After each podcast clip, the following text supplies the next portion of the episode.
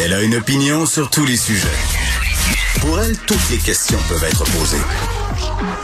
Geneviève Peterson. Radio.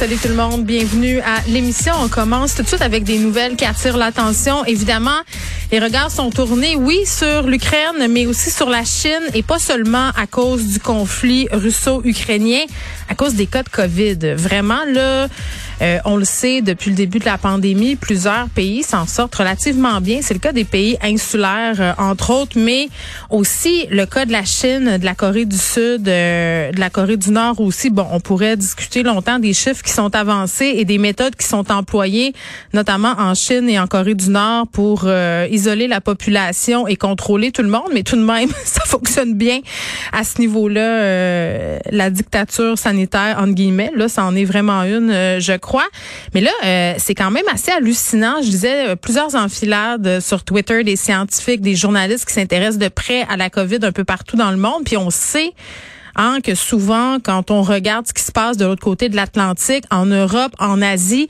c'est un peu le preview en bon québécois du film dans lequel on va jouer dans pas trop longtemps. Et bon, je veux pas avoir l'air pisse vinaigre et vraiment de vouloir jeter un pavé dans la mort parce que il fait beau, on se déconfine, on est content de retrouver nos libertés, on est content aussi de possiblement laisser tomber nos masques à la mi-avril, que ça soit fini le passeport vaccinal. Mais il y a quand même une partie de moi qui se garde une petite gêne avant justement de dire la pandémie dernière nous. Puis rappelez-vous quand on parlait à Roxane Borges de Silva la semaine passée, je pense que c'était vendredi, elle me disait, puis elle est prof à l'école de santé publique, que quand même, il fallait se garder hein, un petit bémol. Et là, c'est vrai que si on regarde ce qui se passe en Chine, ce qui se passe à Hong Kong, euh, ce qui se passe euh, aussi dans des pays où on a déconfiné massivement euh, récemment, tout comme nous, dans le fond, on a beaucoup de gars. Et là, 30 millions de Chinois qui sont Donc, c'est vraiment le pire regain épidémique depuis la première vague de 2020. Euh, la Chine qui multiplie les quarantaines dans l'espoir d'éradiquer la souche Omicron. Et vraiment, ça surprend plusieurs personnes. Il y a beaucoup de scientifiques qui regardent ça aller parce que euh, même si les mesures sanitaires sont ultra strictes, on le sait, Omicron se répand tellement facilement, c'est tellement contagieux que là, ils sont aux prises euh, avec quand même beaucoup de cas. Et bon, beaucoup de personnes âgées, là, notamment à Hong Kong, qui ont perdu la vie.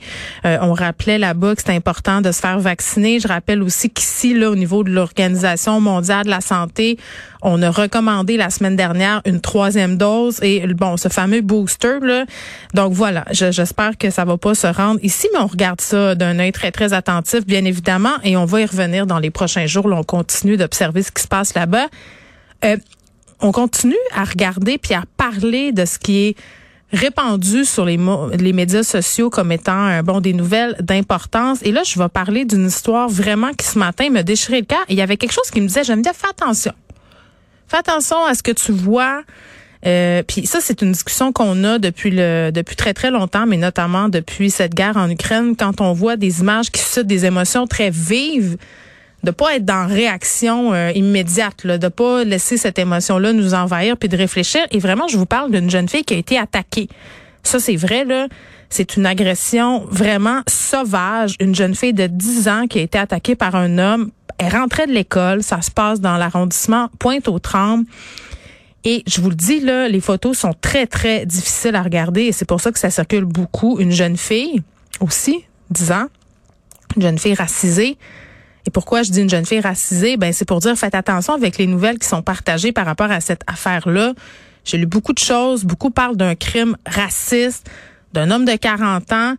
Il faut faire attention. Là, là ce qu'on sait à venir jusqu'à maintenant, là, le SPVM a confirmé que c'est une enquête en lien avec ces événements-là qui a bel et bien lieu. Donc, ça s'est passé pour vrai. C'est un homme de 21 ans qui a été arrêté. Et là, l'hypothèse à date, c'est que cet individu-là a un historique en santé mentale qui pourrait être la cause de cette sauvage agression-là. Donc, tu sais, oui, c'est une histoire absolument épouvantable, mais il faut faire attention à la récupération aussi à un moment donné. Là, j'ai vu ça, c'est partagé, puis c'est sûr, là, tu vois une petite fille de 10 ans, euh, tu vois, ça y est, elle a été agressée, c'est un crime raciste, puis c'est tentant de repartager, de tweeter, de faire toutes sortes de choses. Mais voilà, on sait, euh, on sait ce qu'on sait jusqu'à maintenant. C'est ça. Et parlant de police, Sylvain Caron, qui va quitter ses fonctions de directeur du SPVM. Il a officialisé son départ à la retraite, va rester en poche jusqu'au 21 avril. Et vraiment, je pense que ça va être l'occasion pour la police de Montréal et même pour la mairesse Plante d'envoyer un message clair, lancer un message sur l'orientation de la police. Qu'est-ce qu'on veut pour la police à Montréal dans toute cette idée de rebâtir la confiance? Donc voilà, ça c'est les nouvelles qui ont attiré mon attention aujourd'hui. Évidemment, on va continuer à parler du sujet de l'Ukraine et on aura un autre intervenant pour nous parler de la Chine aujourd'hui. Hier, on parlait avec l'ancien ambassadeur canadien en Chine, Guy Bertrand. Là, on aura le responsable des activités Chine au Centre Asie de l'Institut français des relations internationales, qui est de plus en plus convaincu que la Chine est pas mal plus impliquée qu'on pense dans le conflit russo-ukrainien.